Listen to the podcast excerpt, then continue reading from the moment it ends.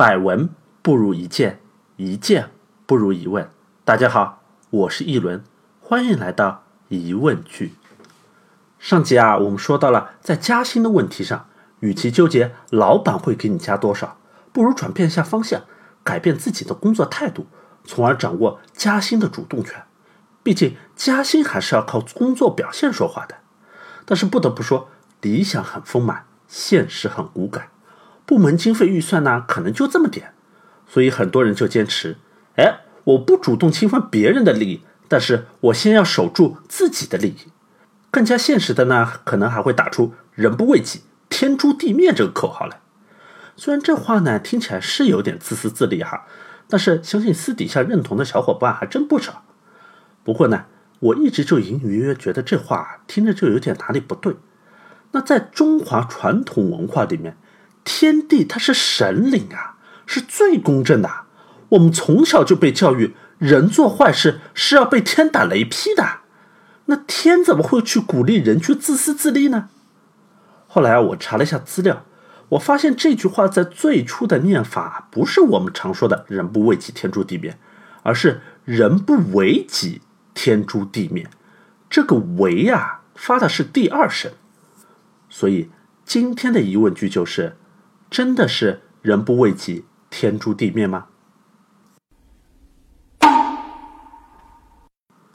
关于“人不为己，天诛地灭”啊，这句话的出处呢，有好几种说法。有的说呢是出自于诸子百家当中的杨子，有的人说呢是出自于佛经。不过呢，这个不是今天节目的重点。今天我们要讨论的核心问题啊，是第二声的“为己”和第四声的“为己”之间的区别。第四声的为己啊，意思很明确，就是为了自己啊。第一就是要保护好自己的利益，而第二声的为己就不一样了。关于为己的解释呢，同样也有好几种版本。比较主流的观点呢，就是把为己解释成修炼的意思。那么整句话的意思就完全不一样了，就变成了人如果不好好修炼自己，那是要天地不容的。那修炼这个词呢，在中文里面的意思呢比较宽泛。哎，武侠小说里面，张无忌练九阳神功是修炼；在健身房里面练瑜伽、练冥想是修炼；认真过好每一天呢，同样也是修炼。对于我而言呢，修炼就是要成为更好的自己，要活出自己。所以啊，我就想在这里接着上集的内容继续说一下那个用三碗茶。把客户变成老板的小和尚的后续经历，这里呀揭晓一下小和尚的真名，他叫做石田三成。当时的社会背景啊，是日本已经分裂成上百个大大小小的诸侯国，彼此之间呢是已经干了有上百年，谁也干不过谁，跟中国历史上的春秋战国呢差不多。老百姓呢也是生活在水深火热之中啊。那么石田三成呢？在任丰臣秀吉当老大之后啊，就觉得，哎，这个老大有戏，就立志啊要辅佐他结束日本百年战乱，开创一个太平盛世。最后呢，这个梦想还真就实现了一半。在他的辅佐下，丰臣秀吉成功的统一了日本，结束了战争。小和尚呢也摇身一变，担任了奉行这个职务。啊，差不多也就相当于内阁部长级的人物了，成为了石田部长。可惜的是，好景不长，这才太平了没几年，丰臣秀吉就去世了，留下了个三岁的儿子。那这底下的大佬就坐不住了，要跳出来抢位子。石田三成呢，就主动的站出来保卫丰臣家。但是在战争进行到关键时刻呢，他遭到了猪队友的背叛。被人在背后给捅了一刀，结果是功亏一篑，成了阶下囚。他之前的同事呢，就都来看他。有些人呢比较渣，喜欢落井下石，就嘲笑他说：“哎，你看你啊，堂堂一届部长，非要自己跳下来主持正义。现在好了吧，让人给绑起来了，丢不丢人呢？”有人呢就摇头叹息，为他的命运啊感到惋惜。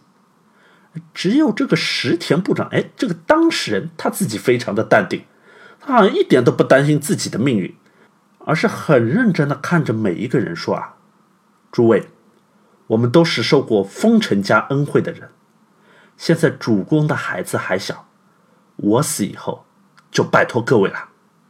接下来呢，在押赴刑场要斩首示众的路上啊，他说口渴要喝水，士兵呢找不到井来打水，就说没有水，但是呢，路边的柿子啊熟了，哎，我摘几个柿子给你吃怎么样啊？他听了之后呢，摇了摇头说：“柿子啊，吃了容易生痰，对身体不好，还是算了吧。我劝你们啊，以后也要少吃。”这士兵们都笑他，说：“你一个马上就要死的人了，还讲究什么生痰不生痰？你脑子进水了吧你？”那石田部长啊，摇了摇头说：“有理想的人啊，到死都不会放弃希望的。”当时我读到这段的时候啊，心里面很受到震动。我这才明白，石田三成他能从一个寺庙里面端茶送水的小和尚，到最后成为影响一个国家命运的人物，靠的绝不仅仅是运气，而是他对哪怕是端茶送水、吃柿子这种微不足道的小事都认真对待。在他身上，这种不断的修炼自己，让自己变得更好的人生态度啊。已经成为了像吃饭喝水那样自然。正是因为有了这样的态度，所以端茶送水这种在其他人看起来再平常不过的事情，在他的身上就会变成一次机遇。最近啊，我还读了一篇文章，是庆祝今年二零一八年日本电子业巨头松下 （Panasonic） 成立一百周年，其中就说到啊，松下的创始人松下幸之助。他在八十多岁退休的那天，他对自己说：“干得漂亮。”当时我就问自己：我在退休的时候，我可以像松下幸之助那样对自己说“干得漂亮”吗？如果说离退休还有三四十年还早，那我干脆就拉到最近，一年以后，到明年再谈加薪或者是职务调动的时候，我可以对自己过去的一年打几分呢？我自己挖的坑填了吗？我自己立的 flag 倒了吗？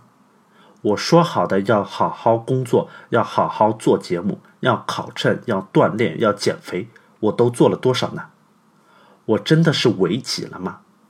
我有活出百分之多少的自己呢？假设一年之后有一个机遇放在了我的面前，我的第一反应是质疑：哎，我有没有能力接下这个挑战呢？还是我可以很坦然的去接受，因为在这一年当中，我一直都有很好的修炼我自己，所以 I'm ready，我准备好了。我相信随着自身的进步、层次的提升，很多问题啊，在一段时间之后再看就不是问题了。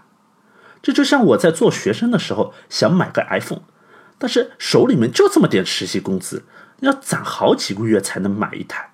所以我纠结了好久都舍不得买，但是在工作了几年之后，职务上去了，买 iPhone 就没有当时的那种纠结了。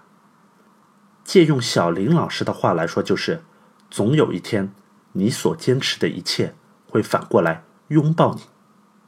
好了，今天的节目就到这里了。说过了，人不为己，天诛地灭，要修炼自己，成为更好的自己。下集我们就来看看。在这之前的一步，要怎么样去认识你自己？では皆さん、グッドアペティット。